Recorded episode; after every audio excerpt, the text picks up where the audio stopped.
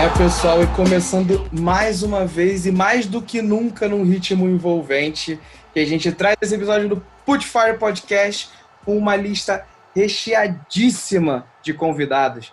Tão recheada que a gente teve que jogar Rafael e Rodrigo para o banco de reserva para a gente trazer esse papo especial para vocês hoje. Vou colocar na ordem aqui e vou chamando o convidado um por um para nossa lista de apresentações. Vamos lá? Vou começar pela nossa convidada, que é um dos maiores nomes do editorial do mercado de esportes eletrônicos do Brasil. Ela é editora-chefe do IGN Brasil e editora-chefe do MGG Brasil, marca que acaba de pousar em terras brasileiras.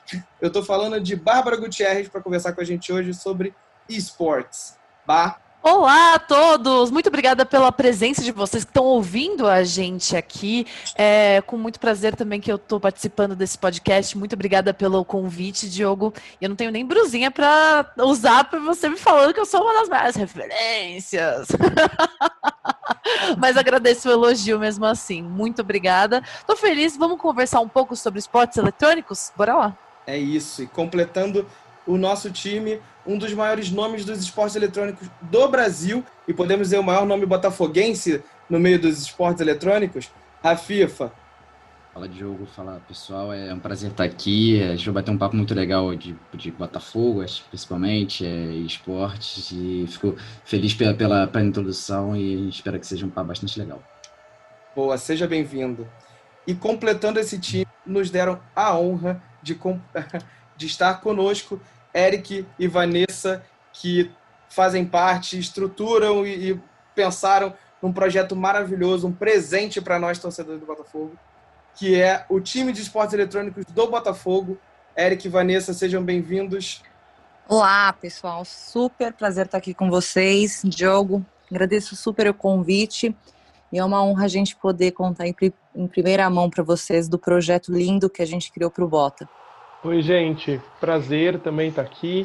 E vamos nessa. Ah, já vai gravando aí a hashtag GolFogo. GolFogo. É isso. E nessa. Terminando esse clima de apresentação, a gente já passa para o início do nosso bloco. E eu começo com uma pergunta, uma contextualização para vocês do tema, trazendo vocês para essa realidade de por que estamos falando de esportes eletrônicos, por que o Botafogo está nos esportes eletrônicos, quem são, onde vivem, do que se alimentam as pessoas que vivem desse mundo. Né? Contextualizando vocês, o que a gente diz é que o mundo mudou. No marketing, a gente fala, eu como uma pessoa que vem do marketing, a gente fala que a comunicação é uma via de mão dupla, né? E houve uma evolução dos elementos, entre os elementos da, da comunicação que mudou essa, essa via de mão dupla. Ela se intensifica, ela vive de nichos, ela vive em evolução. E hoje, assim como a comunicação, a gente tem uma explosão de possibilidades, né? a gente viu é, uma expansão das possibilidades que faz com que o mercado de comunicação, entretenimento, a forma de consumir conteúdo e se relacionar é, explore novas possibilidades. E o mercado de esportes eletrônicos ele vem nessa levada, é, ele vem nessa nesse olhar da oportunidade de mercado, de é, atendimento ao usuário, ao consumidor e etc, ao torcedor é, de buscar novas possibilidades de se é, entreter e se engajar. Então, esse time está reunido para falar sobre esse momento que o, o esse mercado está vivendo e como que o Botafogo está vivendo esse momento. Mas antes da gente entrar nisso tudo, eu queria trazer a Bárbara, como eu disse, para fazer vocês entenderem um pouquinho mais o que, que é esse mercado. Bah, o que, que você pode falar? É esporte ou esporte eletrônico? Acho que a gente começa por aí. Ah, é os dois, né? A gente tem muitos sinônimos dentro do nosso mercado, editorial pelo menos, e no cenário de esportes eletrônicos nós temos essa abreviação. É, é meio que o, o nick. o nick é esportes e o nome é esportes eletrônicos, porque é uma boa maneira de realmente definir essa questão das competições de videogames, porque é isso que é o, o e-sport, nada mais é. Existe muito essa discussão de qual é a grafia correta do e-sport, né? Afinal, é com um tracinho, é com S maiúsculo, E minúsculo, mas o que importa mesmo é a gente difundir a palavra do e-sport, seja lá como ele está escrito, por assim dizer. a gente tem uma, uma história muito nova, mas ainda assim muito intensa dentro desse mercado, tanto aqui no Brasil quanto mundialmente falando. Nós tivemos o primeiro campeonato de esportes sendo realizado na década de 70, né, no finalzinho da década de 70, em uma universidade lá nos Estados Unidos. E aí, oficialmente, a gente teve uma outra é, competição que foi de Atari, nos anos 80. E é muito interessante a gente ver a evolução desse cenário, é, não só em questão de visibilidade, porque hoje em dia nós temos os esportes disponibilizados na televisão né? A gente vê tantos investimentos da grande mídia nisso, uh, seja uma ESPN da vida, Sport TV, Globo, Turner, entre outras gigantes, mas também na questão de dinheiro, né? A gente tem, tem um, um ótimo, um ótimo uh, valor, por assim dizer, econômico Muitas pessoas falavam já desde 2017 que era uma bolha, que ia estourar, porque realmente os valores são valores altos e são valores que impressionam, principalmente se a gente for considerar que esses, eh, essas competições elas vieram a partir. A gente não tem nem 30 anos direito, 40 anos, gente, desculpa, eu sou de humanas. É. então, é interessante pelo valor, pelo, pelo alto interesse do público e também pela questão de comportamento de consumo de informação da sociedade. Porque hoje em dia, pessoas mais novas, elas não assistem tanto a mídias tradicionais, elas estão assistindo a, aos campeonatos de esportes. Então, tudo isso é muito interessante. Eu, eu tenho que parar em algum momento de falar, né? Porque senão eu vou indo. Então. é, eu vou aproveitar, deixa e vou trazer uh, Vanessa, Eric e Rafifa para o papo. Quando que vocês acham, assim, pelo conhecimento de vocês desse mercado, e quando vocês estão envolvidos, que houve de fato uma ascensão dos esportes eletrônicos? Olha, a FIFA fala porque ele começou muito antes de nós. é, eu sou consumidor, enfim, sou jogador de jogos eletrônicos desde, desde pequeno, não só FIFA, mas CS, é, jogava muito Dota, é, Defense of the Ancients, é, quando era até no, no, Warcraft, enfim, lá atrás, e sempre acompanhei Caraca, a gente deve ter jogado junto então, hein, Rafifa? No, no Garena? Provável. Gareninha ali, ó. Muito bom, muito bom. Saudades. É, mas acompanhava desde, desde, essa época, desde essa época, o, o cenário de CS 1.6, principalmente, que acho que era o, o, principal esporte eletrônico na época, na época de, de, da primeira versão do MBR, do Fire Gamers, o Fallen lá novinho. É, mas desde essa época eu tinha essa visão que existiam alguns players, mas era totalmente um, um cenário diferente. Acho que a grande chave é, do Brasil e no mundo foi principalmente com League of Legends e a, e a entrada da Riot dentro do, do cenário, a profissionalização das ligas. Isso entre 2013 e 2014, principalmente. E acho que, só complementando o que a Pipa falou, uh, eu acho que a visão profissional começa muito com a Riot, mas uh, a massificação mesmo para o grande público fortaleceu muito com o trabalho mais recente da Garena, né, com Free Fire. Não, essa ascensão de esportes, na verdade, enfim, como a nossa tem uma frente muito forte corporativa também, então não só a questão né, do competitivo, o quão realmente no Brasil está esse cenário né? E aí vem de encontro o porquê do projeto, do ingresso Botafogo, mas aí, Diogo, eu deixo você coordenar em qual momento a gente conta do projeto. Ansiosa para falar. Perfeito. Mas vamos lá. Eu tô com uma dúvida aqui, aí eu acho que o, o Rafifa e a Bárbara podem me ajudar com isso e ajudar quem nos ouve neste momento. Quando é que um jogo, né? A gente está falando de jogo, esporte, a gente está falando de jogo. Quando ele pode ser considerado um esporte eletrônico? Quais são as modalidades que estão envolvidas nesse mercado que é enorme? Cara, essa é uma discussão muito bacana, porque todo e-esporte é necessariamente é, vindo de um game, né? Mas nem todo game é, por assim dizer, um e-esporte. O que a gente precisa é basicamente a parte da competição. Mas muita coisa também pode ser considerada competição também, sabe? Então, o que nós temos hoje é existe a popularização do esporte, um crescimento cada vez maior de interesse de pessoas em relação às competições. Então, muitas vezes nós observamos games que são multiplayer ou seja, são para vários jogadores online, etc., que acabam fazendo sucesso nisso e acabam tendo, sendo super expoentes dentro desse mercado, mas também temos, é claro, exemplos de jogos que não foram criados desde sua concepção, né, desde o desenvolvimento da, da empresa em si, para ser um esporte eletrônico, para ter qualquer tipo de competição, e ainda assim a comunidade, ou seja, os fãs que jogam aquilo são tão apaixonados que transformam aquele jogo em uma competição.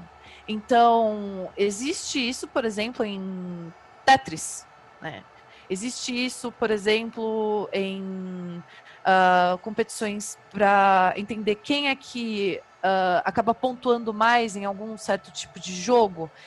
Então, o, o, grande cerne de demonstrar o que é necessariamente esporte ou não, não é o jogo em si, não é a, a definição desse game, é muito, e não é também a própria publisher, ou seja, a empresa que é responsável pelo título em si.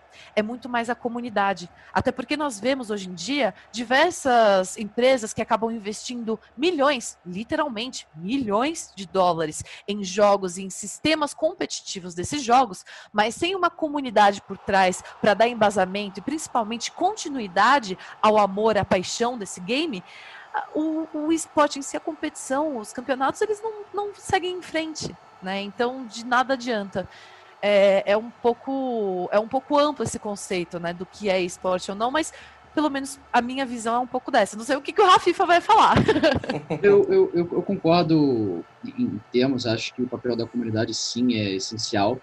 É, você deu exemplo do Tetris, a gente tem como outro exemplo de jogos é, solo. Olhamos antigamente, quando tinha WCG, que tinha um, eu me falar memória, desculpa pode desse jogo, mas era um simulador de carro em que você tinha que correr sozinho e contava o tempo.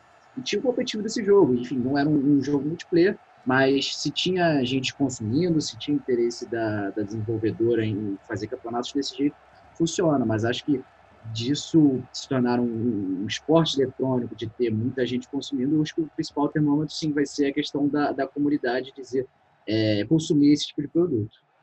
Os atletas de esportes hoje, né? E a gente fez aquela brincadeira lá no início, eu vou repetir ela para você. Onde vivem, do que se alimentam, conta um pouquinho o que, que é a rotina, né? Como que é ser um atleta, o que faz um atleta, como vive um atleta de esportes eletrônicos hoje no Brasil.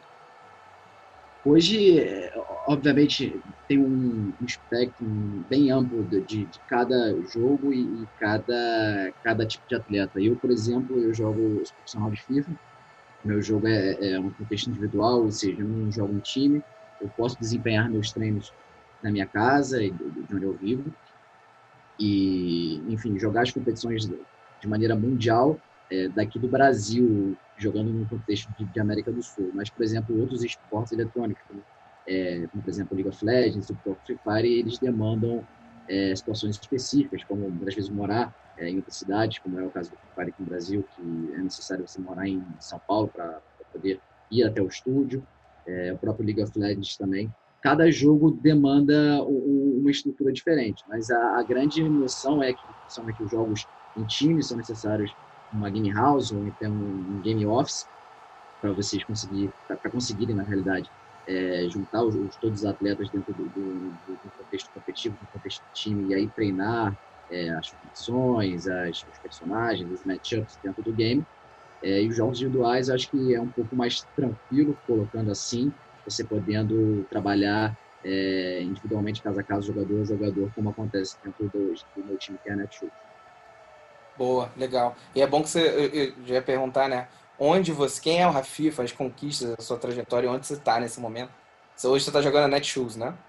Sim, é, eu tenho hoje 25 anos, eu sou formado em Relações Públicas pela UERJ, sou pós-graduando em Gestão de Esporte pela FGV, mas é, jogo competitivo de FIFA desde 2012. Profissionalmente, eu sempre digo assim, desde 2017, porque de 2012 até 2017 não tinha, apesar de ter é, apoio da comunidade, apesar de ter consumo por parte de muita gente, não tinha um apoio do desenvolvedor, então não funcionava de maneira profissional todo o cenário. E desde 2017 eu tive eu fui campeão brasileiro em duas oportunidades, em 2014 e 2015, campeão pan-americano em 2017. É, tive uma experiência muito legal com o Paris Saint-Germain, de dois anos e meio. Foi, acho que, uma das melhores experiências da minha vida. Eu conheci grandes craques, eh, Neymar, Mbappé, Thiago Silva, entre tantos outros. Conheci a estrutura do clube e desde o finalzinho do ano passado, desde outubro de 2019, eu faço parte do projeto da Netshoes e é um prazer para mim poder representar a, a marca Netshoes, a NSE nas competições é, nacionais e internacionais de clube. Cara, que sensacional! Como é que foi essa, essa sensação de misturar o, os atletas do futebol uh, de campo e os atletas do futebol do campo virtual? Como é que foi isso para você? Não, não sabia dessa sua experiência? Foi uma experiência, acho que única na minha vida. Eu sou muito grato às pessoas do PSG que, é, que geriam o projeto por ter me dado essas experiências propiciado para mim. É, eu tive duas experiências que acho que foram, além das idas para Paris, que são sempre, sempre legais, é, eu tive duas experiências, uma no Catar, em Doha, e outra nos Estados Unidos, que eu estive no mesmo hotel que, que os atletas, enfim, é, viajei no mesmo avião que eles, é, poder, mesmo que, óbvio, de maneira é, eles estão ali, eles estão desempenhando o trabalho deles, eles estão ali treinando, eles estão ali fazendo parte de todo, todo o contexto competitivo da comissão técnica e ele é um trabalho, estão ali é, de férias, mas eles poderem me atender, mesmo que de maneira reservada, enfim, no tempo deles, e poder dividir aquela experiência, conhecer alguns deles pessoalmente, o próprio Neymar, o Thiago Silva, principalmente os brasileiros foram muito simpáticos comigo. É, foi uma experiência, acho que, muito enriquecedora. Eu sou, sou um fã de futebol, sou apaixonado por futebol e conheci os caras que pô, jogo, jogo online com eles desde, desde pequeno. Eu, eu passei, no, fui tomar café da manhã e vi o Buffon é, na minha frente. Eu tive que para ele para tirar, tirar foto. Eu jogo com o Buffon no mínimo, tem no mínimo 20 anos, né? entre PS1, PS2, PS3 e PS4. Então, é, foi uma experiência muito, muito legal para mim e vou guardar isso para você. E aí, você falou de ídolos do, do campo. Esse seu 13 que você usa vem do Louco Abreu? Vem do Louco Abreu. É, trazendo o papo para Botafogo, eu sou um apaixonado pelo Botafogo desde pequeno. É, a Botafoguense, a Botafoguense, irmã Botafogo. Só, só minha irmã e minha mãe que acabaram saindo um pouquinho da linha, mas é, família Botafoguense sempre foi pro estádio, é, moro perto do Maracanã, relativamente perto do Maracanã, então sempre ia a pé até lá, e quando, na época, o pessoal que Botafoguense, e, enfim, quando é, você é menor de 12 anos, você tem a gratuidade do Maracanã. Então, uhum. muitas das vezes, eu, eu já, já, era, já era um pouquinho mais velho, devia ter uns 13, 14, mas sempre pequeno, meio mirradinho, e ia como se fosse menor de idade. É, acompanhei muito o time de 2007, é, do Carrossel Alvinegro, é, de 2010 também fui bastante aos jogos, 2013. Estive no, no, na final do Campeonato Carioca, cavadinha do Louco Abreu em 2010.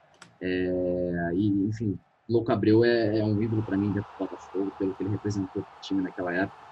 Foi, era uma época um pouco difícil depois do, do, do, do, vice-campeonato, em 2008, 2009. E aquela cavadinha tirou a gente de uma de uma seca dentro contra o Flamengo, é uma rivalidade bem, bem, bem dura na época e que ele representou depois, do jeito que ele vestiu a camisa alvinegra, é, é, e na época que, que, eu criei minhas contas nas, nas redes sociais, é, antigamente era o Louco 13, Andy é um nick de, de, de, jogo, e Louco 13, por causa Louco abriu, acabou, quando rolou a mudança para a FIFA, o, o 13 continuou e é meu número que eu adoto até hoje. Pô, muito bom, muito legal. Eu acho que já trazendo de novo aqui o Eric, Vanessa e Bárbara para o papo, vocês podem responder essa próxima pergunta aqui. Uh, como é que hoje vocês veem a profissionalização uh, no Brasil do atleta, né, ou do esporte, ou do esporte? É, como que vocês identificam essa, esse momento e como é o passo a passo para você se tornar um profissional de esporte no Brasil? Essa pergunta é uma que a gente conversa todos os dias, né? Ainda mais agora com, com o start do Botafogo Esportes. Então, dentro, e aí a gente fala de muitas verticais dentro do ecossistema do que é o esportes. E o profissionalismo impacta tanto né, no fã, no pro player, no gamer, é, no sonho de ser um pro player e nas publishers, as desenvolvedoras dos jogos também, que estão perto né, da, da comunidade para entender uh, o quão essa, os, os, fãs querem se tornar pro players ou não.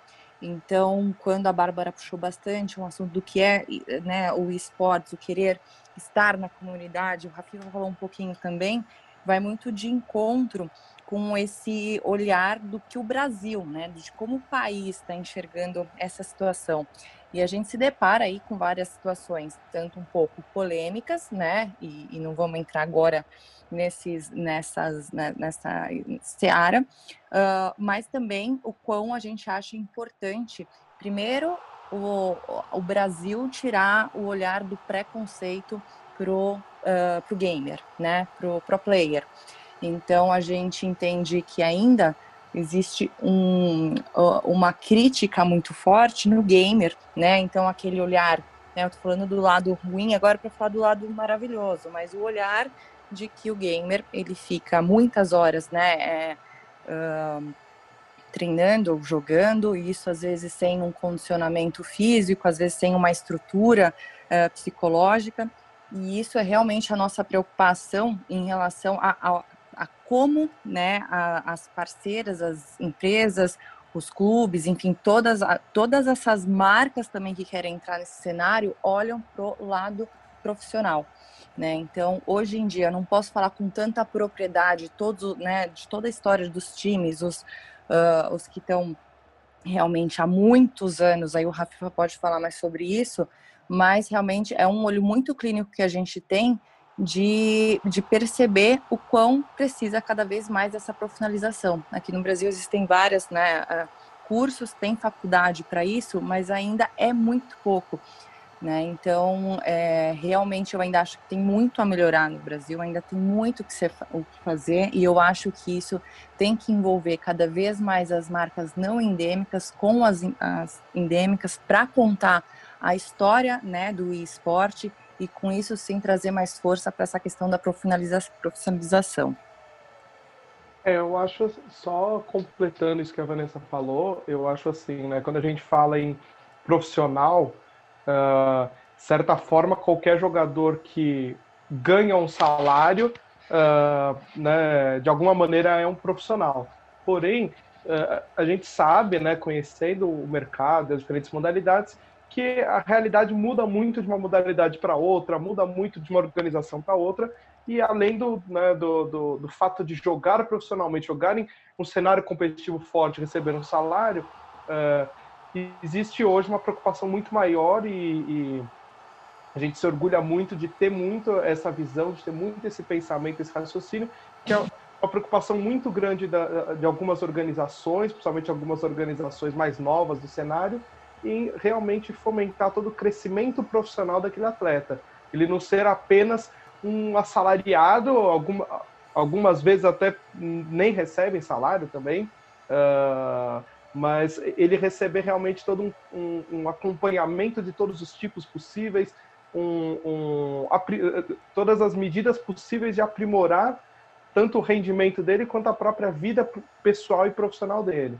Então a gente acha que essa é a, a grande jornada aí dos próximos anos, né? Uh, é justamente essa, de fazer essa virada de chave do cenário e realmente acabar com tantos casos que a gente vê por aí de jogadores já profissionais, mas sendo até maltratados e descuidados por parte das organizações. É muito importante a gente lembrar que quando a gente fala sobre vínculos empregatícios dentro do esporte, é óbvio que fica claro que o, o pro player, né, ou seja, o profissional, o jogador profissional, ele sempre vai acabar sendo o vínculo mais fraco né? É porque tem uma organização grande uh, por trás, tem um monte de pessoas que tem nome já e provavelmente essa pessoa ela está começando no cenário, então ela ainda tem muito a se provar. Então tem que ter todo esse cuidado é, que já citaram antes sobre a estruturação de um projeto de esportes eletrônicos, porque nós estamos falando também sobre pessoas que têm sonhos, é, que dedicam suas vidas nisso. Assim como acontece dentro do, do futebol, por exemplo, né, que é um jovem é, que que está treinando todos os dias, que está ali se dedicando, deixando de, enfim, de fazer N coisas na sua vida para realmente é, focar nesses aspectos competitivos, isso também acontece dentro do esporte. Então, é necessário que cada vez mais nós tenhamos projetos é, fortes dentro desse mercado e que realmente mostrem para a sociedade em geral que o esporte ele chegou para ficar e que não é mais uma coisa como, como muitas pessoas pensam ainda, né? Infelizmente ainda tem esse preconceito de que é algo de criança, né? Ou então que isso não chega a lugar algum. Nós estamos desmistificando essas, eh, essas concepções da sociedade em relação ao jogo, em relação ao gaming. Então, nós é essencial que a gente tenha esse tipo de iniciativa. Assim como é bom e positivo para a gente a entrada da mídia tradicional no esporte, é também muito positivo a entrada de clubes tradicionais, como está acontecendo com o Botafogo e tantos outros aqui no Brasil também. Mas é isso mesmo, Bárbara, né? Quando a gente fala da, do, do, formato acadêmico, né? Porque a gente, quando a gente fala da, da formação acadêmica, é designer de games, e a galera que está lá também tem muito é, player e está no cenário competitivo, a gente começa a entender esse crescimento acadêmico que já puxa um olhar crítico dessa visão do ecossistema do eSports.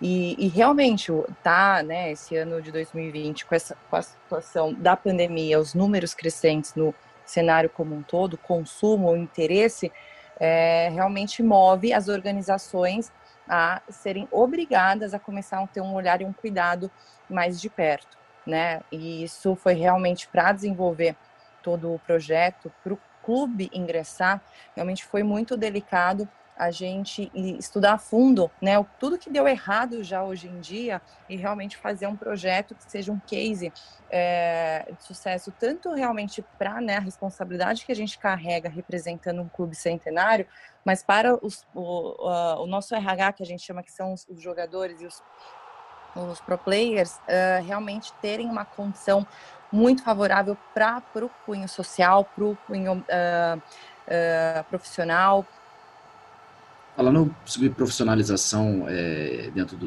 do, dos esportes, acho que a Vanessa trouxe um ponto bem interessante, que é da falta de cursos, é, ainda assim é, é algo muito, na área, é, é, algo muito incipiente, a gente vê, é, principalmente agora em 2020, 2019, alguns cursos é, com esse objetivo de capacitar é, quem deseja trabalhar com, com, com esporte que não seja player, acho que player é uma outra é uma outra visão, é uma outra, é, é uma outra história, mas é, tem, tem, tem, muito, tem muito espaço, tem muito, tem muito lugar para ser trabalhado é, dentro do business no, no, no esporte, seja é, na parte jornalística, seja na parte da produção de eventos e broadcasting, seja na parte até de negócios. É, acho que tanto, tanto que os principais os principais nomes hoje é, é que acho que, conseguem, enfim, grande parte são as pessoas em outras áreas é, e já, já, já com, sucesso que vão aprender, entendem o que, que, é, o que, que, são os esportes, o que, que são os esportes eletrônicos e, e somente esse, esse, contexto de inovação. É, dentro do, do contexto artístico profissional, é, não tem muito não tem muito como fugir do, do, do, próprio paralelo de um jogador profissional, por exemplo, de, de futebol. É, você jogar, você jogar bastante tempo, você é, entender como o jogo, como, como aquilo funciona. Obviamente, existe a parte do talento, existe a parte do dom, mas se isso não for trabalhado e se isso não for é, visto, enfim, como um treino, como, como um desenvolvimento, como um, acho que trabalho a longo prazo em que você está lapidando ali a cada momento, não não existe não existe essa não existe sucesso. Eu posso adicionar uma coisinha a mais também sobre a profissionalização do esporte? Perfeito. Fica à vontade. Bom, então vamos lá. O que a gente tem hoje em dia no cenário de esporte é muitas pessoas que acabaram entrando nesse mercado que eram 100% apaixonadas pela competição e pelo game. Né? Só que isso acabou também trazendo uma, uma falta de profissionalização que a gente uh, viu principalmente nos anos 2017, 2018. Hoje em dia é interessante analisar como o cenário ele está cada vez mais contratando profissionais que são realmente uh, do mercado, que realmente se especializam em broadcast, em jornalismo, em produção de conteúdo e tantas outras é, profissões que permeiam esse, esse, enfim, esse lado competitivo E não só são pessoas especializadas nisso, como elas também entendem, gostam e jogam os games. E isso é muito interessante, porque nós passamos por diversos formatos dentro desse, desse cenário até chegar a esse ponto. Então, é um momento muito sólido e positivo para gente, porque são pessoas que são apaixonadas, mas que também estão é, tem o respaldo profissional. É, eu, eu acho que assim, só complementando também isso que a Bárbara falou, eu acho que é um caminho muito até natural uh, em vários mercados quando você trata justamente com o universo de sonho das pessoas, né? Querendo ou não, o universo do esportes é um cenário uh, uh, que gera um, um, né, um, um, dese um, um, desejo muito grande né, de estar lá competindo, né, uh, de forma que muito fã acaba querendo se, apro se, aproximar de alguma forma desse mercado, por não poder, por não ter a, a, a habilidade necessária para se tornar um pro player, acaba querendo caminhar, uh, né, traçar um outro caminho dentro do mercado. E aí é natural que esse mercado ele comece realmente com muito fã uh, ainda trazendo um, um, certo amadorismo e com o tempo ele começa a amadurecer e a gente está justamente vivendo agora esse momento do amadurecimento desse mercado. Vocês acham que esse amadurecimento que o mercado está vivendo agora, ele, ele é um momento nacional ou, ou internacionalmente esse momento já passou? Ou isso é uma coisa global? Qual é o momento? Internacionalmente eu sinto que a gente já está 100% dentro dessa profissionalização, na minha opinião, é claro. É, em eventos que eu vi, pelo menos nos Estados Unidos, na Europa, é, eu não posso dizer o mesmo da América do Sul, porque eu sinto que a América do Sul inteira ela está passando pelo mesmo processo que o Brasil. E na Ásia eu ainda não fui em nenhum evento por lá. Então, mas é, é a forma como eu vejo. Eu vejo que é, em alguns locais eles já passaram dessa, dessa fase, por assim dizer, e outros, como a própria América Latina, é, junto com o Brasil, afinal de contas, também somos né, sul-americanos. É, a gente passa por essa, por essa transição atual. Sim, um bom termômetro também sobre a visão de profissionalização são das grandes desenvolvedoras, né? Que esse ano de 2020 foi um divisor de, águas para algumas e que tem aí promessas melhores. Então, realmente tem, né, tá avançando a profissionalização 2020 pelo consumo. Claro que o mercado inteiro se movimentou, mas as desenvolvedoras é um bom termômetro e a gente começa a ver uma movimentação com um olhar mais positivo para o mercado nacional. Exato, algumas publishers que ainda não olhavam tanto, quer dizer, olhavam é, com distanciamento, né, olhavam de longe, né, sem, sem vir até aqui, mas olhavam lá de longe, uh, começaram a realmente vir para o Brasil, vir para a América Latina, olhar mais de perto e desenvolver projetos específicos para a América Latina. E sem dúvida isso se deve muito a esse momento de amadurecimento da América Latina. Concordo plenamente com a Bárbara que o, né, assim, o, a grande parte do mundo já passou por esse momento que o Brasil está hoje, de forma que a gente só tem a esperar que o Brasil, nos próximos anos, uh, vá também ter um grande crescimento e, e em breve podemos estar onde uh, os Estados Unidos e a Europa estavam há dois anos atrás, por exemplo, em termos de tamanho do, do mercado uh, do esportes em si. Pessoal, só adicionando também, acho que é um movimento natural, como todo mundo falou. É, o Brasil, por ficar fora do, do, grande centro europeu e, e, dos Estados Unidos, principalmente, acaba demorando para chegar, mas é, especificamente no FIFA eu vejo isso acontecendo cada vez mais, é, seja em questão de, de, de staff, questão de, de, de treinamentos, é, trazendo de outras modalidades até desenvolvidas, como questão de negócio em geral. A gente está está se desenvolvendo, cada vez mais crescendo, cada vez mais oportunidades, cada vez mais ações dentro do, do nosso contexto regional, mesmo é, com os blocos de, os blocos de cada de cada modalidade, de cada esporte, seja FIFA, seja PES, é, mas é um movimento bastante interessante e acredito que ele só tenha a crescer. Perfeito, eu vou, vou pegar esse gancho agora do Rafifa, porque para a gente talvez trazer o, o grande astro do nosso papo de hoje, que é essa novidade da entrada do Botafogo no esporte eletrônico.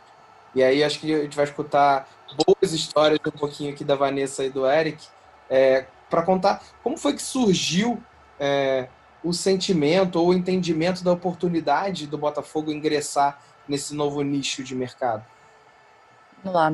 Bom, essa história é uma história legal de contar, né, Diogo? Então, só, mas voltando um pouquinho atrás é, de como foi o primeiro passo para o Botafogo entrar, é, a Burge, né, enfim, nossa empresa, ela tem 80% de projetos proprietários para a área de entretenimento.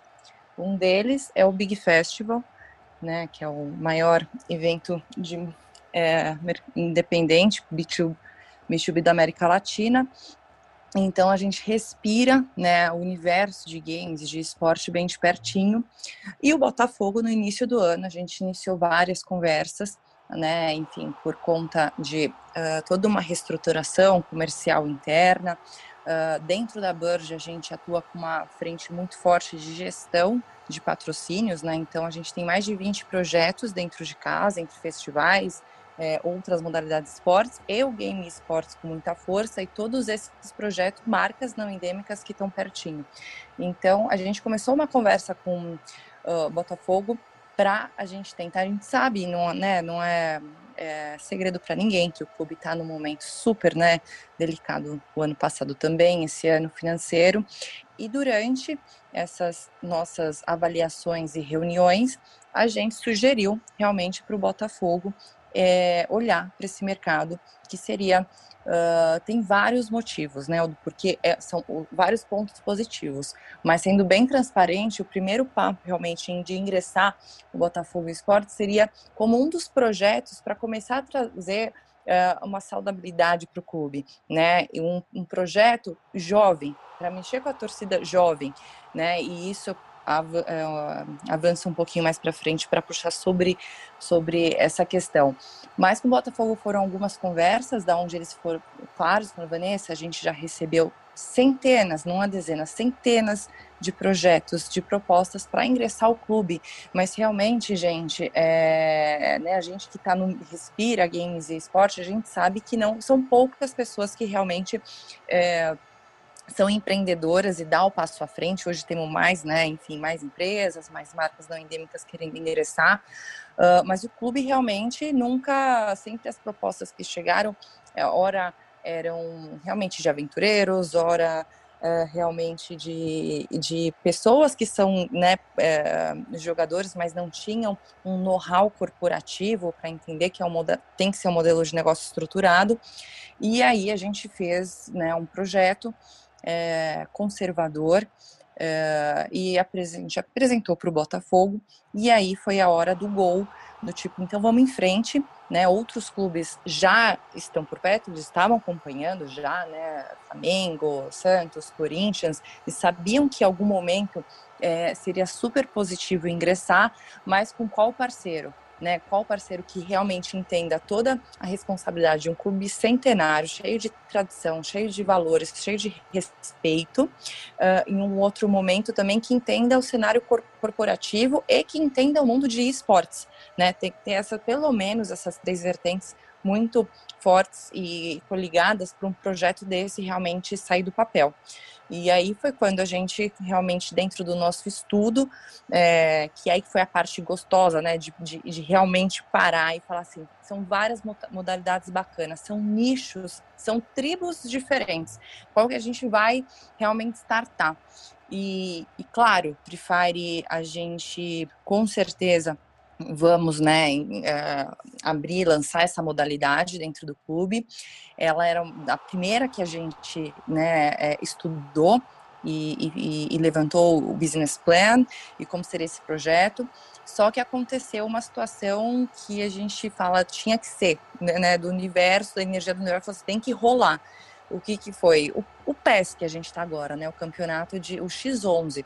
Então foi uma coincidência de mercado um dos organizadores é, do, do, da CBFDV, né, desse campeonato, conhece um, uh, um empresário de Brasília e eles, na época, também me chamaram, né, Vanessa, a gente tem um campeonato que está com mais de 160 times, tem vários clubes entrando, tem clubes da Série A entrando, isso sem eles saberem que a gente já está né, com um projeto do Botafogo para lançar. E aí eles começaram a contar pedindo uma ajuda do quê? Uma ajuda de patrocínios para o campeonato, né? Enfim, eles atuam com, com campeonatos, fazem campeonatos há 15 anos, mas realmente conectar empresas não endêmicas com o, o, né, com o mundo competitivo é delicado, realmente são muitas variáveis, né, por isso que em alguns momentos funciona, em outros momentos não funciona, não dá certo. E então a gente se aproximou deles, eles pediram né, uma ajuda, uma consultoria, a gente entendeu o campeonato. E nesse momento a gente falou: faz sentido o Botafogo entrar, porque o Botafogo tem que ter uma equipe de e-futebol. É óbvio, a gente precisa ter, a gente quer ter, uh, né? E óbvio, estudando FIFA, estudando PES, só que naquele momento era o único campeonato desse ano X11, com vários clubes já da Série A, então fez todo sentido a gente antecipar um projeto que a gente ia lançar em novembro. A gente lançou em setembro, né? E aí a gente tem uma super parceira que é a Artplan, que já é, é, parceira de anos, enfim, até por conta da, da Dream Factory e tudo mais. E eu falei assim, pessoal, é o seguinte, a gente vai ter que bolar uma campanha aí com três meses de antecedência do que a gente estava imaginando isso lá atrás, para lançar em setembro. Porque a gente vai, vai começar com o PES, com o X11 nesse campeonato, já com, com, né, com vários clubes. E, e aí foi bem bacana porque envolve toda a questão né, da contratação do time, então toda essa parte de gestão das entrevistas, entender o histórico das equipes. E aí é onde o Rafifa entra muito, né, Rafifa? Desde o início a gente consultando muito o Rafifa, do, né, e, e, por mais que ele seja de FIFA, tem os amigos, tem a galera do PES que conversam e a gente realmente entendendo, pesquisa e vê o time, avalia a gente ficou muito feliz com a nossa escolha de contratação e startamos, né? E foi bacana porque teve também o amistoso contra o Flamengo, aí o Botafogo ganhou, já foi uma vitória querida para a gente de, de, de start. O último jogo uh, que a gente também deu uma goleada de 6 a 1 então, no, começo da nossa conversa, quando a gente começou a falar do ecossistema todo, o nosso projeto, a gente desenhou um programa de vida que é esse programa de vida? A gente entende que não tem como a gente só olhar para o cenário competitivo. Né? Temos atletas, a gente uh, entende né, uh, todos os problemas ainda do, do mundo do esportes.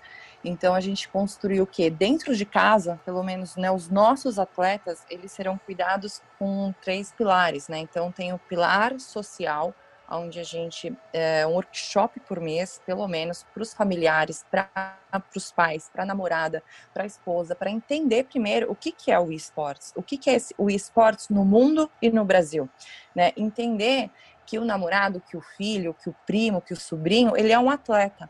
Né, que é uma profissão, que é sério. O núcleo residencial, o núcleo da família, né, com quem ele convive, precisa conhecer isso. Então a gente entende que isso tem que ser muito bem é, tratado. Depois tem a, a parte né, médica, então que eu sei que muitas né, gestoras cuidam disso, mas para a gente assim é regra obrigatória, então tem que passar pelo psicólogo, tem um programa com psicólogo de avaliação, tem a questão médica, oftalmo, uh, nutricionista e também a outra parte de educação, né? Que aí a gente está realmente vendo alguma empresa de, de cursos de inglês, espanhol para uh, eh, a gente tentar um patrocínio, claro, mas não a gente depois, né, é a nossa habilidade dentro da empresa conseguir boas parcerias, uh, eh, para eles também terem um curso de inglês, um curso de espanhol, porque a gente sabe que o universo de games é muita língua estrangeira e faz todo sentido também nesse punch, né? Então, existe esse ecossistema onde a gente também entende que faz bem para o projeto, faz bem para os atletas, faz bem para o clube e também faz bem para o mercado corporativo entender que a gente tem várias verticais de cuidados, que existe um lifestyle uh, que dá para trabalhar. Quando a gente abriu o, a conta do Insta, Botafogo e Esportes, aonde a gente decidiu não investir, né, grana de impulsionamento. Vamos sentir essa coisa orgânica e vamos ver quem são os nossos primeiros seguidores, quem que é essa galera que vai vir. Né? E aí o clube ajudou a gente, postou lá na, na timeline deles, falando que o, o, Botafogo ingressou, e aí foi muito rápido, mais de duas mil pessoas foram lá, só que essas duas, esses, essas duas mil pessoas foram direto no direct, falar o quê? Por favor, façam uma seletiva. Por favor, contratem para o Free Fire. Né? Quando que vai entrar no LoL? Quando que vai entrar no CS, enfim. É, realmente a gente viu que a torcida do Botafogo tem muita gente. Isso porque foi um post, a gente não tinha feito barulho nem nada, a gente estava muito mais preocupado em ingressar de uma forma com a equipe redonda, com toda a parte burocrática certinha, entrar no campeonato né, de uma forma super saudável. E aí a gente, óbvio, a gente já sabia que com certeza teriam torcedores botafoguenses, né, gamers, e, uh, e aí a gente entender as modalidades. Não é segredo para ninguém que Free Fire, né, disparado, é todo, todo santo dia, todo dia, não tem assim, é madrugada, de manhã, noite, eu tenho a conta aqui no meu, no meu celular de todos os meus projetos, eu faço questão de ter aqui, eu vejo a galera pedindo muito pelo Free Fire, né, então é uma coisa que eu posso falar, é uma modalidade que a gente vai entrar sim. Mas o projeto é, é, é esse, né? A gente tem um. O, o clube está muito feliz porque existia essa insegurança de ingressar num cenário que eles desconhecem, né? A diretoria, quem estava lá presente, ninguém é gamer mesmo para entender todo esse ecossistema. O clube passa por um momento delicado, então imagina que a gente tem uma responsabilidade de não falhar, né? O Botafogo não desenhou lançar em 2020 um projeto de e-sports, pela, primeiro pela questão financeira e depois também como é que eles absorveriam um projeto novo num momento tão delicado. Então a gente tem um mega compromisso com eles, eles estão super apoiando, estão super com a gente no dia a dia aqui no grupo do WhatsApp, vibrando com as conquistas, com os novos passos, uh, estão super perto disso. E para a gente é fundamental também que na nossa gestão né, do, de todas as equipes, que a gente tenha um relacionamento muito próximo com a desenvolvedora. A gente está perto porque é fundamental a gente entender o que cada publisher, cada desenvolvedora está olhando para o Brasil. Né? Quais são os próximos passos? Para a gente também estar tá caminhando junto e entender aonde a gente aposta, aonde deixa de apostar. Né? O que a gente só quer é que o projeto sempre fique saudável, que a gente consiga muitas vitórias para o clube existe uma responsabilidade dessa transição, né, de paixão. Então, por exemplo, eu sou aqui de São Paulo, meu pai é São Paulino Roxo, eu moro do lado aqui do estádio, enfim, cresci nessa dentro do clube, ele olheiro de futebol e tudo mais.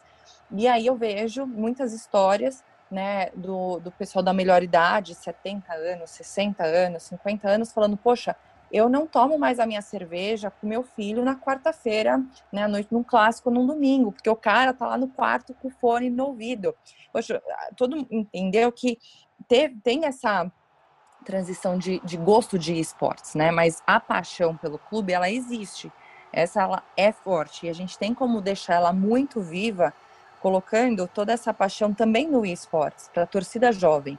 Né? Então a gente sabe que isso é aos poucos, é um passo de cada vez, é uma construção de uma história, mas que com o Botafogo, com todo o tom de voz, né, que a gente estudou bastante, e aí tem o Rafifa, tem muita gente, né, influenciador, botafoguense, tem uma galera que ajuda a gente a ter essa visão e respeitar toda a história, então é isso, é uma construção de um projeto novo com um clube que a gente respeita, tem carinho, sabe o quão tem muita história bacana, né? Então quando a gente tinha as histórias com a diretoria e tudo mais, eram às vezes horas de reunião só para eles contarem histórias lá de longe. Então tem muita coisa pra gente assim, não deixar essa paixão morrer. E é isso, eu tô muito, muito animada pelos próximos passos. Ah, pode ter certeza que a gente está muito animado também. Eu vou falar como torcedor é, e aí, Rafa, eu vou te puxar para esse papo aqui comigo agora. É, eu, eu, eu, eu, queria escutar de você, como é que você, como torcedor do Botafogo, viu essa chegada do, do, do time, né, do, do, clube que a gente é apaixonado, no universo que você está tão presente? Porque para mim, que sou só um entusiasta do universo de esportes eletrônicos, é, e tudo que eu sei até hoje pode ter certeza que tem influência de Bárbara Gutierrez, é... muito feliz Vamos escutar o Rafifa. Rafifa, como é que foi para você? Contei da minha emoção de, de receber essa notícia. Como é que foi para vocês? É... foi uma emoção muito grande. Eu sou entusiasta de esportes eletrônicos, sou atleta, enfim, faço parte do cenário há bastante tempo e sou botafoguense desde, desde o dia 1 da minha vida, né? Acho que desde a barriga da minha mãe eu já estava lá. Meu, meu, pai tem uma história muito legal, em 95 no, no título brasileiro. Acho que meu pai não viu o final do jogo, ele, ele me tinha no colo, eu nasci em 95 e é, na hora do gol do Túlio Maravilha, ele já, não em condições muito ideais é, de temperatura e pressão, ele, quando o Túlio fez o gol, ele ia cair no chão e me jogou para o lado, deslocou o ombro, enfim, não viu o restante do jogo, não viu o título brasileiro porque me tinha no colo. Então, acho que desde o berço, desde do colo dos meus pais, eu era botafoguense e poder aliar isso a ser botafoguense se ser entusiasta, ser jogador, ser parte presente do, do, cenário de esporte e ter o Botafogo Esportes agora é, é a junção de duas paixões e não só para mim, isso, isso é, é, é, algo que eu tenho certeza. Milhares de, de botafoguenses, milhões de botafoguenses ao, ao, redor do Brasil compartilham essas mesmas paixões e a gente ter representado agora o, o Botafogo Esporte, seja no PES, seja Fire, no FIFA, enfim, ter a marca Botafogo Esportes é a, é a forma da gente ter mais um lugar para torcer, a gente saber que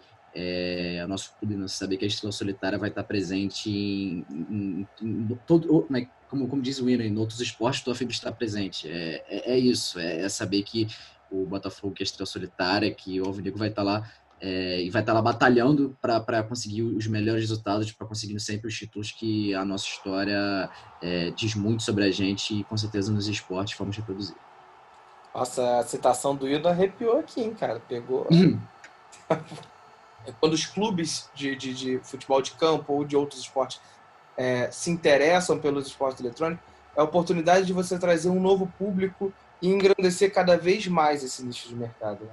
A gente estava aqui comentando esses dias sobre em que momento os clubes entraram e identificaram que essa era uma oportunidade, mas a, a oportunidade está aí, é de você aproximar, é, ter uma relação mais próxima, mais um ponto de contato com o seu torcedor e para os esportes eletrônicos você tem a oportunidade de trazer uma, uma nova gama de, de públicos. Acho isso bem legal. E falando de público e torcedor, é, Eric e Vanessa, consegue acompanhar? Como que a gente pode acompanhar?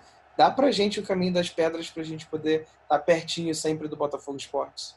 Tem, obviamente, as nossas redes sociais, né, principais. Uh, tem lá no tanto no Instagram quanto no Twitter, o Botafogo eSports. Uh, a gente sempre dá todas as, as coberturas e, e, e, e, anúncios dos próximos jogos, né? Da, uh, e a gente tá lá, assim, numa interação constante ali com a, com a torcida, com uh, no, novos torcedores que vão chegando a cada dia. Né? As redes são novas, o projeto todo é novo, mas está num crescimento constante. Na primeira semana a gente teve. A gente foi de 0 a 3 mil seguidores, foi um, né, um, um boom muito grande, ainda mais porque a gente considera um cenário de pés, né? E não. Eh, se fosse, sem dúvida, uma organização de Free Fire, teria crescido mais ainda. Nas nossas redes a gente está ali sempre dando várias novidades, dando vários conteúdos, sempre ali acompanhando tudo com a hashtag GolFogo, que é a, a gente quis uh, diferenciar um pouco da hashtag tradicional do time uh, de futebol, mas ao mesmo tempo remetendo diretamente a ela. Então, por isso a gente estabeleceu aí o Gol Fogo. Mas o, o campeonato em si que o Botafogo está hoje é o Campeonato Brasileiro de PES, né, na, na modalidade X11, onde uh, antes do campeonato começar, a gente, na né, primeira vez que o Botafogo Esportes entrou em campo, foi um amistoso contra o Flamengo e que a gente teve aí um 3 a 1 pra gente, foi um resultado muito satisfatório e a gente está aí hoje batalhando ali a, a, primeira fase do Campeonato Brasileiro, né? Ele vai até o dia 12 de novembro, a primeira fase, e aí tem a virada de chave para para as rodadas eliminatórias. O campeonato vai até dezembro, sempre nas, na, no canal do YouTube da CBFDV, que é a Federação Brasileira de Futebol Digital e Virtual. Agora, nessa primeira fase, os jogos estão sendo todas as sextas-feiras, às 23h30. É isso aí, gente. Por enquanto, né, os meios de comunicação são as redes sociais, mas a gente já tem aí algumas ações muito bacanas de interação com o torcedor. O Rafifa, né, Rafifa já tem uma aí que você participou e que vai entrar aí para o ar, então é, são campanhas também de interação, de entretenimento. Então, para a gente mexer com a galera, a do gol inesquecível, jogada dos sonhos, clássico dos clássicos. Então, a gente tá, bolou várias campanhas muito bacanas, que aí realmente essas campanhas a gente vai ter outros parceiros, emissoras de TV, que a gente já está conversando, para realmente fazer esse barulho e cada vez mais a, a turma, não só os botafoguenses, mas a galera conhecer o Botafogo Esportes, né? Perfeito. E assim, é, acho que a gente tinha papo para mais uns cinco episódios hoje, com certeza. Tinha muita coisa para a gente falar, tem muita coisa para acontecer com o Botafogo Esportes aqui para frente. Quero estar muito pertinho de vocês para acompanhar, para torcer. E a gente do Putfire deseja só sucesso para esse time, não só porque nós somos torcedores do Botafogo, mas porque é um projeto bem bacana de acompanhar e de estar pertinho para assistir. Para a gente encerrar agora, eu vou. Eric, quanto é que foi o resultado e contra quem mesmo o amistoso é, de estreia? Amistoso de estreia foi 3 a 1 contra o Flamengo. 3 a 1 contra o Flamengo? Então, eu vou parafrasear nosso querido Galvão Bueno, porque ganhar é bom, mas ganhar do Flamengo é muito melhor. Você não sabe o quanto.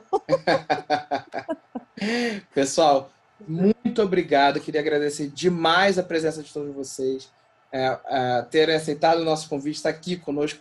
Foi bom demais. Eu aprendi 30 mil litros de conhecimento com vocês hoje sobre esporte, sobre é, essa oportunidade, esse mercado. É, obrigado demais, Eric e Vanessa, por terem, terem representado o Botafogo aqui hoje com a gente. E Rafifa, talentosíssimo ter, ter, ter separado um, um tempinho para bater esse papo com a gente também. Foi incrível. Bah, eu sou seu fã de carteirinha, não preciso repetir. É... Ah, e eu que sou sua também, né? Mais 20 meses, mas eu queria dar a palavra para vocês agora. Primeiro Vanessa Eric, depois Rafifa e Bá para a gente fazer a nossa despedida. Eu que agradeço super o convite. Foi muito bacana desde a nossa primeira conversa. Essa aqui contar é uma história que eu realmente gosto de contar. Então pode me pode convidar sempre e a gente vai estar pertinho de você sempre. Diogo agora toda semana. Eu também que agradeço, né, o convite e a gente vai voltar muitas vezes e acompanhem sempre aí a, os, os nossos jogos e vamos fazer barulho. É, eu que agradeço o convite, Diogo, e enfim, a presença de todos, Eric, Vanessa, tá? É sempre um prazer falar de esporte, sempre fazer falar de Botafogo e é, fico à disposição aí de todos para a gente bater outros papos. Um grande abraço. Bom, eu queria agradecer a presença aqui, porque ninguém mais, ninguém menos do que você fez o convite para isso, né, Di? Então, valeu mesmo. Muito obrigada a todos que participaram desse papo, gostei bastante. Inclusive, Vanessa, eu, a gente, não sei se a gente se conhecia ou não, porém, eu já amei ouvir você falando sobre esportes, real, Ai, oficial. E é maravilhoso ter a presença de uma mulher dentro de, de um projeto como esses, entendeu? Não só encabeçando, como sabendo bem sobre o que, que é, falando. Então, gostei. Já nem conheço, mas já considero pacas. Enfim, é um prazer conversar sobre esporte sempre. Muito obrigada pelo, pelo convite, né? E obrigada a todos que estão ouvindo também. Para quem quiser conhecer o meu trabalho, pode me encontrar nas redes sociais como @bagucherres ou então também analisar o trabalho que a gente faz dentro do Higiene Brasil e do Millennium é, Brasil, que é br.higiene.com e br.millennium.gg. Pessoal, obrigado. Até o próximo passo. Conto com vocês aqui em breve para a gente contar as glórias do Botafogo Esporte. Fogo, olho no lance! E é nesse momento que eu olho para o meu banco de reservas e penso nas substituições. Trago de volta Rafa Dias e Rodrigo Rebelo para a gente falar do que rolou essa semana, do que vai rolar na próxima. Não estou muito animado. Vou deixar vocês fazerem a introdução de vocês, vocês estão chegando agora. O que, que vocês acham? Saudações, meus gloriosos e minhas gloriosas. É, rapaz, a gente falou um pouquinho aí. Você estava trocando essa ideia com a galera do, dos eSports, mas vamos Vamos falar do, do futebol de campo mesmo, que na última semana não, não, não teve o rendimento que a gente esperava, né? E aí, Rafa, não teve o rendimento que a gente esperava? Fala. É, cara, não, né? Porque a gente esperava a vitória, era para ganhar, era o jogo pro Botafogo ganhar e subir lá para perto da décima, décima primeira posição, e não foi. O time jogou bem no primeiro tempo, parecia que ia, mas começou aquele segundo tempo e não, a coisa não funcionou. Cara, foi engraçado que durante o primeiro tempo a gente se falava, né? E eu falava, eu brincava com vocês, foi Goiás é tão ruim, é tão ruim que o Botafogo tá, tá parecendo o Barcelona jogando. É troca de passe, chega toda hora, mas não fazia gol, cara. O time do Goiás é horroroso, horroroso. E eu tenho pena do Edilson tá lá, hein, porque eu gostei. Não, o pior é que eu tava sentindo, vendo aquele jogo e vendo a quantidade de gols que a gente perdia, eu pensei, cara, se a gente no Botafogo não fizer gol no primeiro tempo, não vai fazer no segundo. Aí é torcer para não tomar gol. Porque o segundo tempo, o time já, já demonstrou isso, a dificuldade de, de correr atrás de resultado, né? Principalmente no final do jogo. O time perde a tranquilidade. Então, se chegasse no segundo tempo precisando do resultado, foi exatamente o que aconteceu. O time perdeu a tranquilidade. Se, eu não vou nem culpar o Lazzaroni. Você viu que ele pediu o que ele pediu e o, os jogadores não estavam fazendo. Eu acho que as substituições dele não foram ruins, porque ele não mexeu, não entrou com um esquema tático louco no segundo tempo. Ele manteve o padrão, ele tentou trocar as peças, só que não estavam mais funcionando. Eu acho que ele errou é, em não tirar o Honda, quando, ele, quando o Honda já estava nitidamente cansado. Ok que é o cara com melhor qualidade de passe, ok que a gente tem o, o elenco curto. Cara, a gente estava com tipo, meio campo, é, a gente perdeu o meio campo ali, né? O Honda cansado, não acompanhando ou acompanhando com dificuldade, era para ter trocado, entrado contra peça com mais gás ali, fosse o Renteria ou botasse o, Weber Bessa lá que estreou, botasse ele com mais tempo de jogo, mais tempo para poder mostrar, porque ele entrou só com faltando 10 ou, ou menos de 10 minutos para acabar, então aquilo ali já é meio que no desespero, né? O pessoal já está no no oba-oba ali, então. É, eu concordo contigo, Rafa. O Botafogo jogou muito melhor no primeiro tempo, mas assim, por mais que tenha jogado melhor, o Botafogo ele tinha mais posse de bola, mas ele, como sempre, atacava pouco o gol. Ele é, dominava, o, dominou totalmente o primeiro tempo, mas é, finalizar de fato não foram tantas vezes quanto poderia ter sido. E, foram é, 15. Chegou isso tudo no primeiro tempo? Eu discordo, eu discordo. É, não, o Botafogo é, finalizou 15 vezes no primeiro tempo. E só 8 no segundo, se não me engano. Foram as 23 finalizações no total.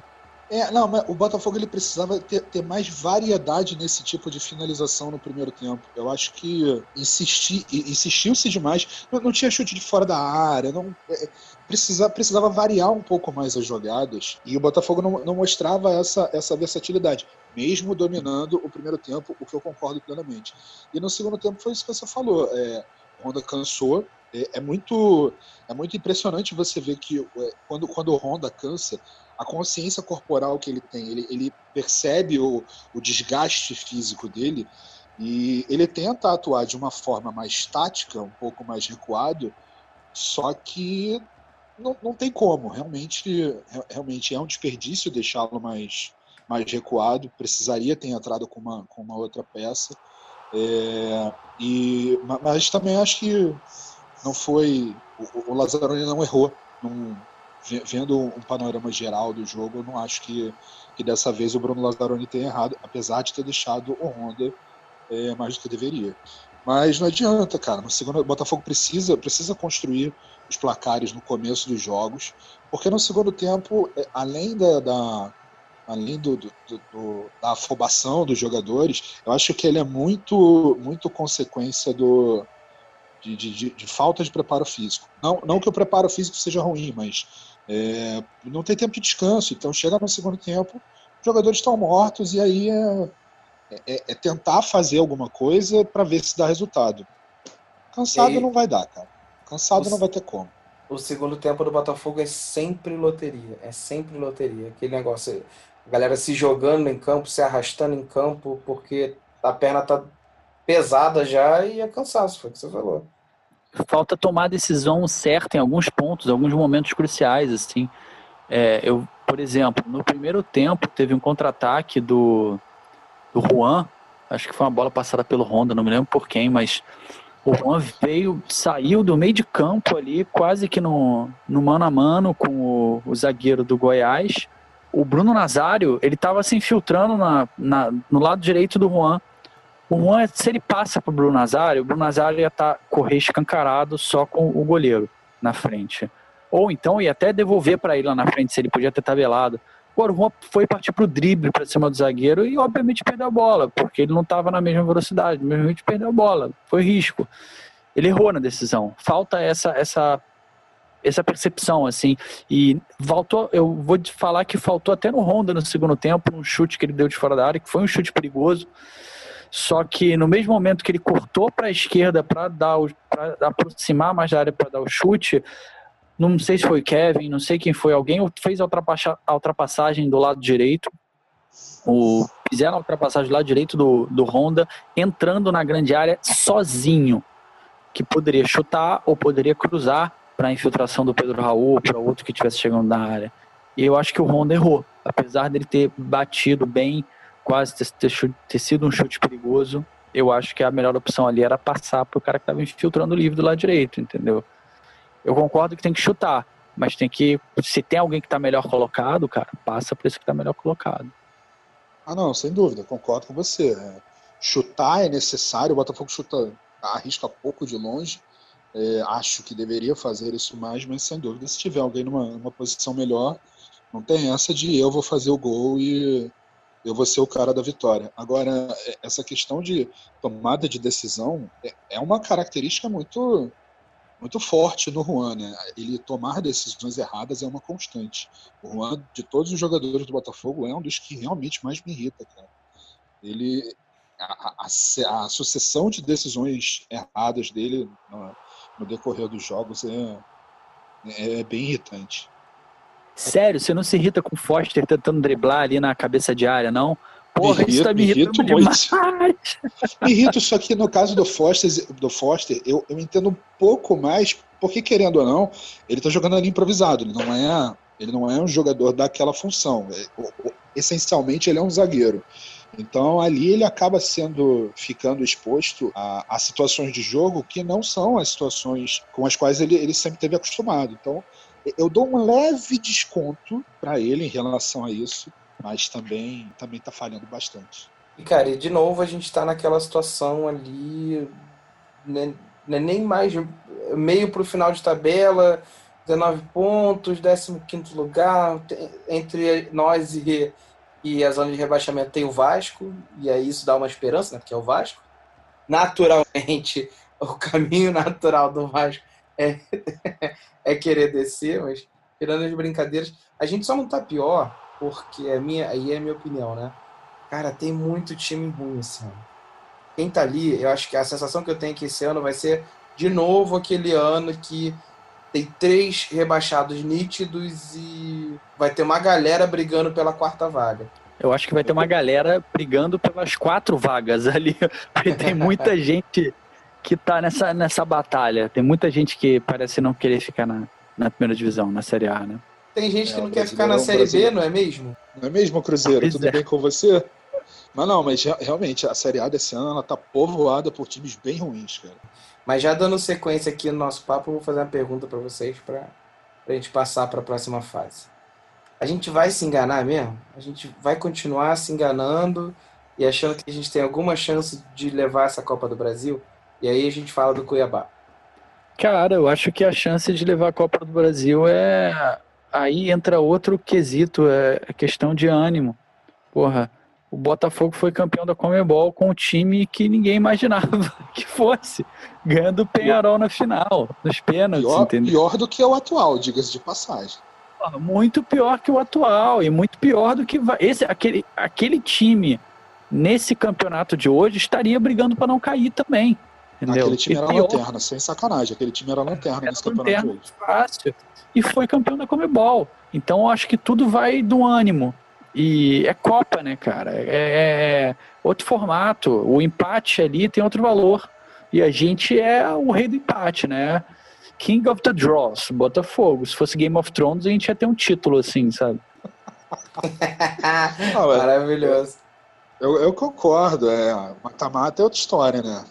É, contra o Vasco, as duas partidas contra o Vasco foram, foram, foram bons jogos, o time jogou, dadas as limitações, o time jogou bem direitinho. Ah, como a gente falou no, no podcast, é, na época do, do segundo jogo, o time soube sofrer. É, o segundo jogo ele foi claramente é, um risco. O Botafogo jogou com risco calculado o segundo jogo inteiro e soube fazer isso. Então eu acho que, que dá para passar contra o Cuiabá, não vai ser um confronto, não, não vão ser dois jogos simples, mas dá para passar, cara, até porque a gente precisa se apegar a isso. É a única, a única chance de título de ano, cada nova fase da Copa do Brasil é dinheiro que entra, e o Botafogo precisa desesperadamente disso. Os jogadores sabem disso, sem dúvida nenhuma, e acredito que, como o Rafa falou, o ânimo vai ser o ânimo vai ser outro, vai ser Campeonato Brasileiro até o final, brigando para não cair e jogando só o suficiente para não cair. E foco, foco na Copa do Brasil para ver o que, que vai dar, cara. Do Cuiabá eu acho que dá para passar. É, exatamente. Eu acho assim, o nosso time, em termos de elenco, não é para estar onde está.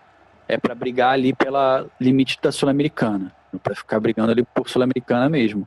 E é aquilo, o time se organizando minimamente numa Copa do Brasil, num torneio de Copa, que você, o empate não é tão ruim, então a gente tem mais chance. E o time ganhando confiança e ganhando ânimo, dá para ter outro gás, entendeu, na Copa do Brasil. Mas eu acho que, pô, o- alcançar uma semifinal na Copa do Brasil já é uma vitória enorme, principalmente em termos de é, financeiros pro, pro clube, né? Que isso, e aquela história de rumo a Tóquio, que não era mais Tóquio, o Rodrigo eh, já levou para Não, rumo a Tóquio, rumo a Tóquio é porque o Honda vai, vai arrumar os amistosos lá. Ah, beleza. Ah, agora faz sentido. Entendi. Entendi. Cara, mas daqui, daqui a duas edições do podcast, se o Botafogo ganha um ou dois jogos no Campeonato Brasileiro, eu vou falar Roma Tóquio de novo. né? Eu, vou, eu preciso me iludir, cara. O que eu posso fazer? Ou eu vou me iludir ou eu vou infartar. Eu prefiro me iludir. É, Pois é, porque você olha para as notícias, né? Você vê o patrocínio novo do Botafogo, você vê as coisas que estão Coisa acontecendo. horrorosa, né? Nossa senhora, cara. Eu A fico me tem- perguntando o que que o que que essas diretorias, e não só a atual, as anteriores, entendem de gestão esportiva, de marketing esportivo. Só que eu acho que isso vai ser assunto para outro episódio, né, Diogo? é sofrível, e é isso que eu ia falar. Acho que tanto a questão do patrocínio, a recuperação judicial, SA, etc., é bem provável que o nosso próximo episódio ou, ou os próximos episódios falem sobre isso mais a fundo. Mas para a gente fechar aqui o nosso episódio de hoje, o nosso factual de hoje, é, para esse primeiro encontro com o Cuiabá, o que, que vocês acham? Placar. 1x0. Eu vou de 0 a 0 Eu vou num 2 a 0 Que 1x0 e digo 1x0 e digo mais, Matheus Babi. Vamos fazer, vamos, vamos fazer uma aposta então? Vamos apostar na caixa. Rodrigo, se você acertar, eu e Rafa, a gente dá uma, um engradadezinho, um packzinho de seis cada um. Se você errar. Mas você tá falando por mim assim, assim, de Ah, sem Você não tá querendo um pack de graça? Você acha que ele vai acertar 1x0 do Matheus Babi? Eu tô confiante, rapaz. Porra, eu, hein? Você tá confiante no seu 0x0? Eu tô confiante. Ou no teu 2x0, já garante a minha cerveja, eu fico mais feliz ainda. Lançou, lançou a braba só porque tu falou do empate, né? Eu tô confiante no empate, pô. O meu Botafogo tá aí, ó, me representou no ano inteiro. É isso, então. Fechamos a aposta. Fechou, fechou. Fechou, Zi. Então é isso, pessoal. Espero que vocês tenham curtido também o episódio de hoje, que foi muito especial. Vários convidados, conteúdo é, profundíssimo, assim, maravilhoso, que eu tô muito feliz de ter fechado esse episódio hoje e ter fechado com meus amigos aqui de novo no Factual para a gente bater esse papo. Beleza? Vou passar a régua. É isso. Um abraço e até semana que vem.